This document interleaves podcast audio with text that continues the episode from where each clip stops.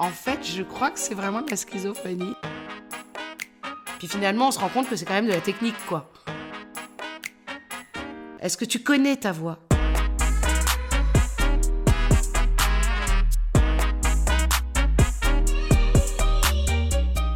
Bienvenue dans le deuxième épisode de cette nouvelle saison de Parole Vive, le podcast qui laisse le micro aux amoureux de la parole, présenté par la Conférence Olive. On se retrouve une nouvelle fois avec Martine Guillot, aujourd'hui va nous parler de son expérience de coach vocal. Martine, quels conseils donnerais-tu pour travailler sa voix?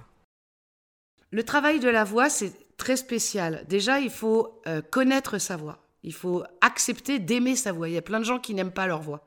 Donc c'est assez étonnant parce que finalement, moi, je passe ma vie à enregistrer la voix des gens en leur disant, la voix que vous émettez, elle résonne en vous. Mais la voix que, lorsqu'elle est euh, euh, timbrée et donc incarnée, donc restituée, au moment où elle se restitue, il y a un délai entre le moment où tu émets le son et le moment où tu le perçois pour celui qui est en face. La perception de l'oreille interne, elle est différente chez chacun. Donc la perception de la voix, finalement, c'est assez étonnant parce qu'elle est perçue différemment pour chaque personne.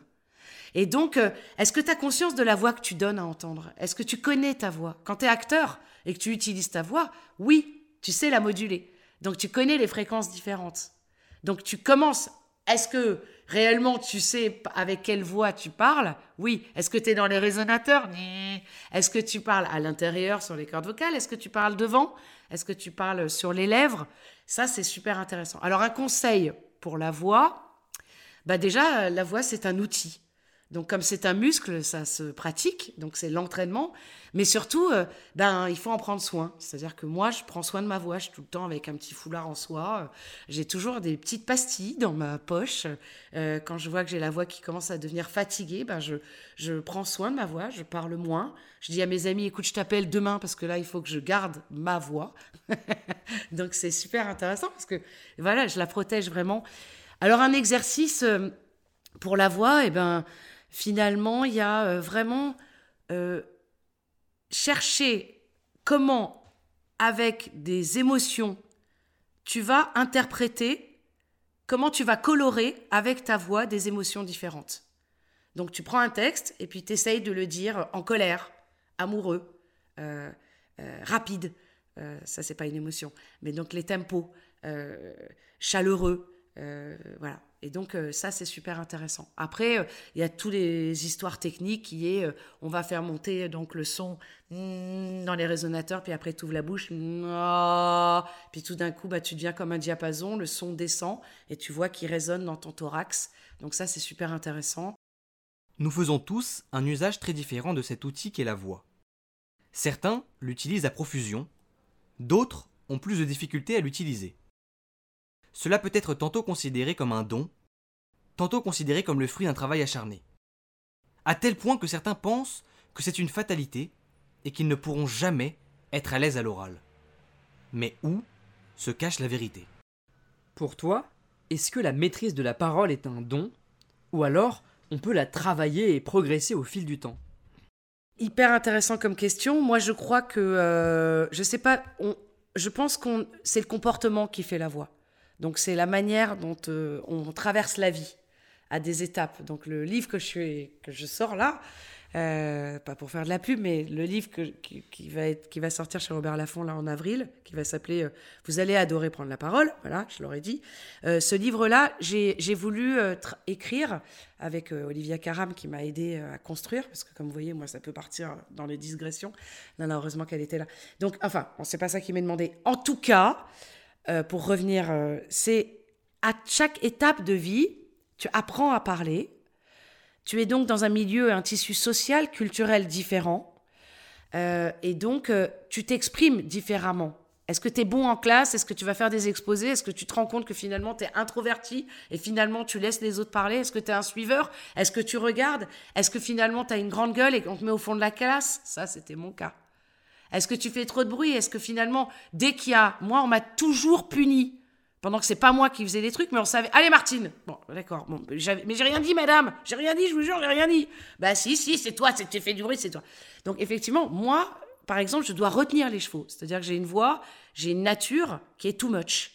Donc, c'est très fatigant. parce que ça fatigue les gens. J'ai encore des copains qui me disent parle un peu moins fort, euh, tout. Mais non, bah, je vais pas me changer. Donc, euh, on crée sa voix, je pense, par les étiquettes aussi qu'on te met. Mon père m'a toujours dit que j'avais une voix de poissonnière, super sympa. Donc, à force d'avoir une voix forte, j'en ai fait mon métier. Je suis super contente. Finalement, en psychanalyse, c'est formidable parce que j'ai relevé mon challenge.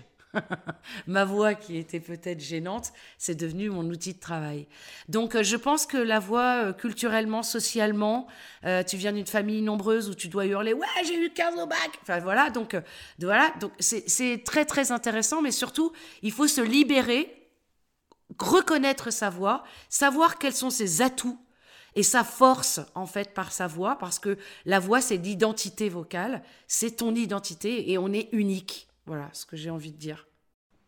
Comme dans toute discipline, un coach doit s'adapter aux personnes qu'il forme. Cela d'autant plus lorsqu'il s'agit d'art oratoire, puisque chacun a une voix différente et une relation singulière avec celle-ci, et avec la façon dont il s'exprime.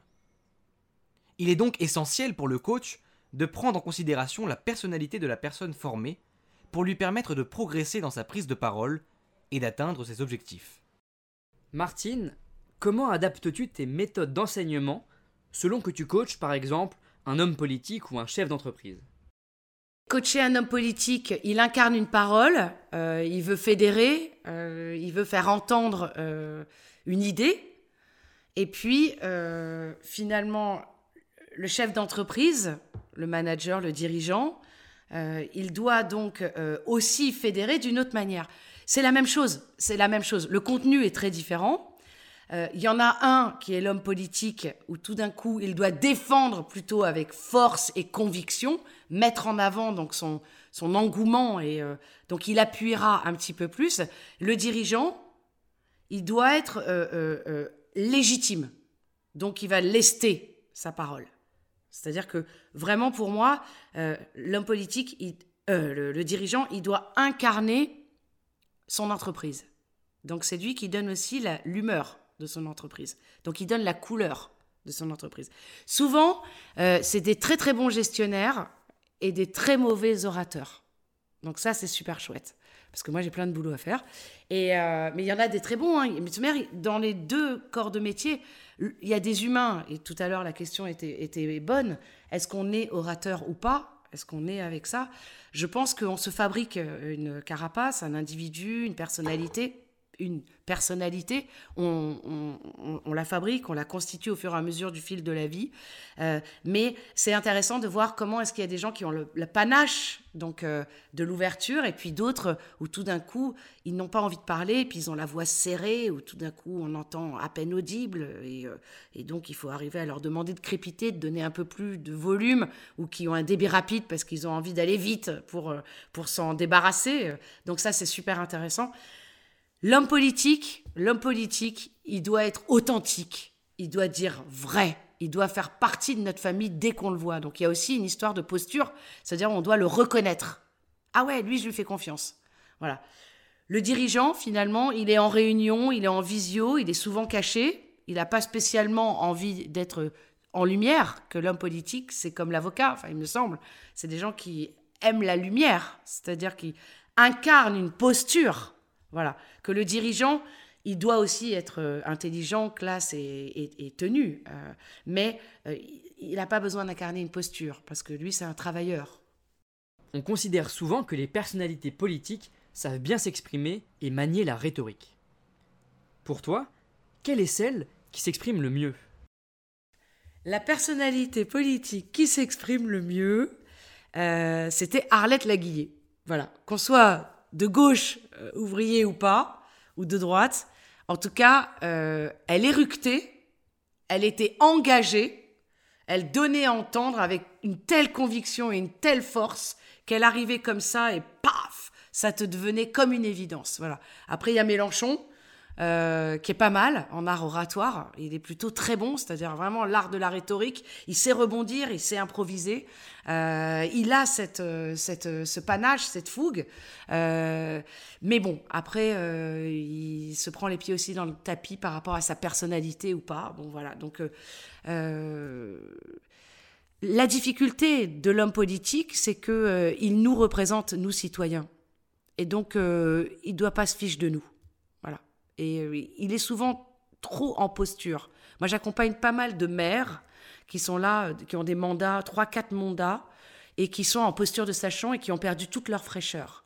Et donc, qu'est-ce que je fais? Je suis là pour leur dire, attendez, c'est comme l'amour, il faut revenir aux premiers prémices de la rencontre. Comment tu vibrais à ce moment-là? Est-ce que réellement tu savais tout? Non. T'étais dans la découverte. Et c'était ça, cette fraîcheur-là, qui fait que tout d'un coup, on a envie de te suivre et on se dit, tiens, il est précurseur, novateur, il a des idées et elles peuvent euh, euh, être concrètes et amener donc euh, au pays, au territoire, au territoire, elles peuvent amener bah, des choses qui peuvent fonctionner aussi à l'international. Donc finalement, la posture de l'homme politique, moi j'aime bien, j'aime bien leur faire redescendre de leur piédestal. La parole est importante puisque j'ai fait quand même dix ans de vie de carrière, si on peut appeler ça carrière au théâtre, sans parole. Donc euh, je pense que les émotions et les situations, on pouvait les vivre, on pouvait les vivre par le corps, voilà, par l'expression donc de ce non-verbal, d'accord? Et après, la parole est arrivée. En quoi elle est importante? Il y a le danger de la parole aussi. C'est-à-dire trop de paroles tue la parole, hein. mais trop d'informations tue l'information. Mais la parole, c'est la communication, c'est la conversation, c'est l'échange. C'est magnifique. Comment tout d'un coup on rentre en corrélation avec l'autre, avec les autres. Tu formes de nombreuses personnes qui souhaitent mieux s'exprimer à l'oral. Aurais-tu des tips pour mieux gérer son stress avant une prise de parole en public? Moi, j'ai jamais été truc en fait. Euh, il y a des béquilles, il y a des exercices, il y a des gens qui sont super. Le bouquin que je sors, c'est pas un il y en a, il y a euh, des exercices, des éclaircissements. Euh, moi, j'aime travailler vraiment sur l'unique de chacun. Donc, c'est-à-dire que je fabrique l'exercice en, dans l'instant présent de la rencontre. Euh, donc, effectivement, le stress, ça touche plein de choses. Une cause n'est jamais seule. Donc, il y a la légitimité. Finalement, si tu es à ce poste-là, c'est que bah, tu es plutôt bon. donc, il n'y a pas de doute. Donc, déjà comprendre qu'il n'y a pas de doute. Et puis après, il y a cette histoire de respiration qui est fondamentale. Comment tout d'un coup faire le vide avant, donc dans le rituel de la préparation avant, euh, donc faire le vide pour accepter le plein. Donc euh, il y a des gens qui iront en ashram, qui euh, feront du yoga, tout ça. Moi, je crois que c'est dans le quotidien. Moi, je suis un peu à Larry Kazaray, pardon pour elle parce qu'elle est plus là, mais je suis un peu le coach de l'éloquence de Larry Kazaray parce que je pense que c'est vraiment dans le quotidien que si tu transformes, tu modifies ton fonctionnement d'automatisme au quotidien, ça aura un impact sur ton débit. Enfin, ça aura un impact sur ton éloquence. Donc, c'est la prise de conscience de comment tu fais et comment, avec un variateur, tu vas chercher à moduler et à trouver de nouveaux chemins qui vont te permettre à, à transformer, donc à modifier ton comportement. Donc, des trucs, j'ai pas spécialement envie d'en donner, j'ai juste envie de dire que le stress vient, donc c'est kinesthésique, euh, donc, euh, tu as des palpitations, tu as les mains moites, tu deviens rouge, tu as des plaques, euh, tu as la jambe qui fait clac, clac, clac, tu as l'œil qui se barre, tu fais plein de gestes, tu t'oublies toi-même, tu vas tomber. Enfin bon, voilà. C'est comment tout d'un coup tu vas te centrer, donc la verticalité entre la tête et le corps. tout d'un coup, cette unicité que tu dois trouver, du plaisir et du calme qui est le tien, donc les micro-pauses. Donc tout ça est une question de respiration ventrale, puisqu'on est souvent en respiration thoracique, mais donc respiration ventrale, thoracique et dorsale. Donc euh, finalement, pratiquer au maximum sa respiration pour qu'elle devienne automatique et donc transformer celle qui peut peut-être euh, t'handicaper. Une prise de parole claire et convaincante repose sur trois piliers. D'une part, le premier pilier est le verbal, c'est-à-dire le choix des mots que l'on va utiliser pour transmettre le message choisi.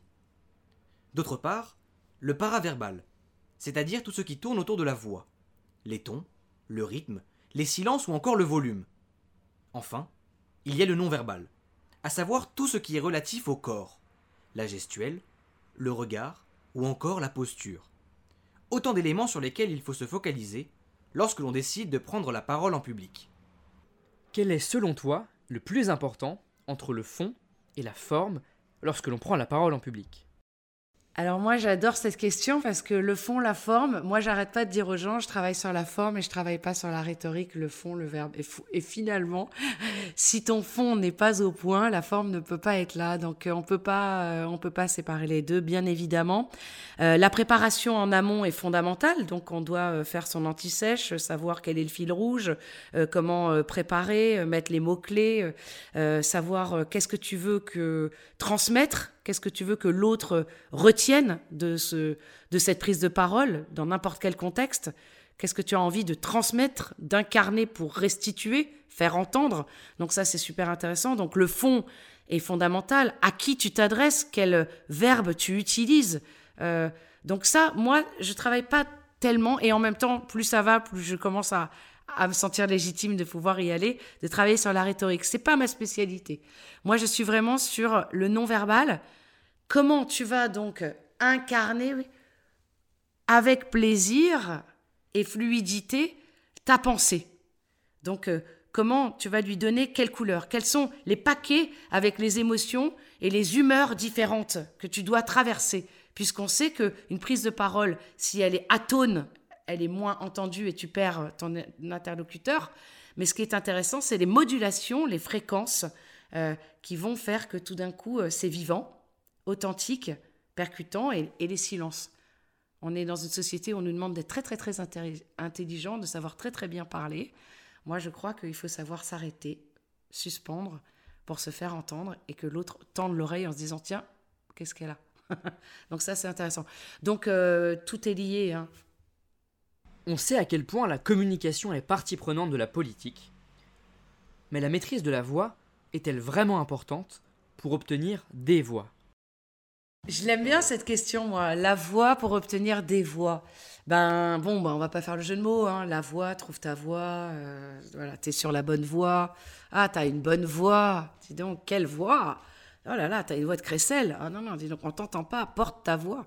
Donc euh, moi j'ai tout. Tiens, t'as un accent. Bah, dis donc ça, je ne ferai pas référence euh, à qui on sait en politique. Euh, trop d'accent n'est pas voilà. pour les Parisiens, ben en politique c'est mal vu d'avoir un accent. Mais j'ai adoré moi une fois, j'ai accompagné des, des élus dans le nord de la France qui étaient des ch'tis et j'arrive et je dis ah vous avez un accent assez fort. Et il m'a dit non c'est vous qui avez l'accent. J'ai adoré. C'est-à-dire que moi j'avais l'accent titi parisien. Donc finalement, qui a l'accent et qui, qui est le, a le bon accent? Je ne sais pas qui a la bonne recette pour ça, pour obtenir le maximum de voix. Je ne suis pas certaine. Euh, Macron, bah, et sa femme étaient prof de théâtre. Donc, euh, ok, elle a dû bien le coacher. Après, euh, bon, bah, il y a des fois, il n'est pas si bon orateur que ça. Et puis, des fois, il dit des bêtises, comme tout homme politique. Je ne sais pas s'il faut avoir une voix. En tout cas, être une femme en politique, c'est compliqué encore, parce que se faire entendre, c'est un peu compliqué sans être féministe, mais encore une fois, voilà. Donc euh, j'ai beaucoup de femmes politiques euh, qui viennent euh, me voir pour trouver, en fait, savoir comment se faire entendre. Donc rester féminine tout en se faisant entendre sans faire de posture de devenir homme. Voilà. Et puis, il y a peu d'hommes politiques qui se remettent en question, qui ont l'habitude de travailler sur leur voix. Donc, je ne sais pas quelle bonne voix il faut avoir pour être un bon homme politique. Je crois qu'il faut incarner des idées, et euh, les restituer le plus honnêtement possible, en restant authentique et hum, voilà, et les porter avec conviction. Je crois que c'est une question vraiment de conviction. Le métier de coach peut paraître assez solitaire puisqu'il s'exerce de manière indépendante. Mais l'est-il vraiment? En tant que voix, moi, je, fais partie d'une association, une coopérative de, de comédiens, les euh, 100 euh, plus belles voix, les 100 voix connues euh, de France. Et euh, j'étais très fière de faire partie de cette... Enfin, je suis toujours fière de faire partie de cette association parce que j'aime bien le côté collectif. j'aime bien le côté coopérative, coordination, où tout d'un coup, on, on, existe, on se défend pour, pour nos intérêts, mais aussi pour exister et qu'on voilà. Et là, j'ai été approchée par deux jeunes euh, deux jeunes gars qui, euh, qui sont eux-mêmes euh, des coachs d'art oratoire qui commencent à être connus, donc ça c'était super. Et, ils m'ont demandé de faire partie de cette, du bureau et de faire partie de cette association qui, qui a trouvé son, son nom il y a peu de temps, qui s'appelle l'AFPAO, donc Association des formateurs professionnels en art oratoire. C'est un peu long, mais ça dit bien ce que ça veut dire. C'est-à-dire que finalement, euh, on, va être, on va mettre en commun des idées pour défendre euh, en fait ce métier qui est peu connu euh, et qui sort en fait du coaching. C'est-à-dire il y a des coachs pour tout, il y a des coachs pour s'habiller, des coachs pour tout, sportifs, voilà. Et il y en a marre de s'appeler coach. On cherche une autre manière de s'appeler, mais finalement on, on s'appelle encore coach. Finalement le coach de l'art oratoire c'est quoi? Accompagner les gens à s'exprimer au mieux de ce qu'ils peuvent faire. Donc finalement avoir du plaisir à communiquer, à rentrer dans la conversation et à porter des idées. C'est génial. Attends, c'est magnifique d'accompagner des gens à faire ça. Et donc fabriquer cette association, je trouve que c'est euh, euh c'est pas une question qu'on est les meilleurs. Et euh, ce que j'aime, c'est que ça va dans tous les territoires de France. Donc ça, c'est super que ça soit d'une petite euh, commune à Paris, Île-de-France. c'est tous ces gens qui vont associer leurs idées pour essayer. Alors aussi de voir comment on va être actif sur le grand oral qui va être mis en place cette année en 2021 pour le bac, euh, qui est euh, pour en fait arriver à faire quelque chose de cohérent et qu'on puisse pas faire n'importe quoi parce que n'importe quoi peut être n'importe qui. Voilà. Et, euh, et je trouve que c'est très très fort d'avoir fait ça, très judicieux. Je suis super fière de faire partie de cette association et, et je lui souhaite bonne route. Martine, qui es-tu vraiment? Je suis une sacrée personnalité iconoclaste, euh, qui, comédienne, metteur en scène, professeur et coach prise de parole. Voilà, j'ai tout ça. Je crois que je suis un individu euh, assez bienveillant, avec beaucoup d'énergie et qui sait insuffler de l'énergie à toute personne qui a envie euh, de prendre la parole avec plaisir. Martine, tu as une voix tu as probablement un rapport particulier avec la chanson. Est-ce qu'il y en a une qui t'a particulièrement marqué? Alors une chanson qui, qui m'a marqué et qui me marque encore, que je chante encore avec ma fille quand on est en voiture et qu'on part en vacances, le truc euh, bien classique, c'est euh, le, big, euh, le Big Bazar de Michel Fugain. Alors attention, je vais essayer de la fredonner. fredonner. Euh, gaga gaga gaga inana. Attention mesdames et messieurs, dans un instant, ça va commencer. Euh, accrochez-vous dans vos fauteuils bien gentiment. Tan, tan, tan. 5, 4, 3, 2, 1, 0, partez. Tous les projecteurs vont s'allumer et tous les acteurs vont s'animer en même temps. Nous avons 20 ans et plein de chansons. Si vous le voulez, nous allons danser dans votre maison. Donc ça parle bien des acteurs, ça parle bien de la liberté, de la joie de vivre. Et je trouve que peut-être ça me correspond pas mal. Attention mesdames et messieurs, commencer. Installez-vous dans votre fauteuil bien gentiment. 5, 4, 3, 2, 1, 0, partez. Tous les projecteurs vont s'allumer et tous les acteurs vont s'animer en même temps. Martine, merci beaucoup de nous avoir reçus pour ces deux magnifiques épisodes, pleins de couleurs, de vie et très instructifs pour toutes les personnes qui nous écoutent et qui voudraient progresser dans leur prise de parole. A très bientôt dans Parole Vive.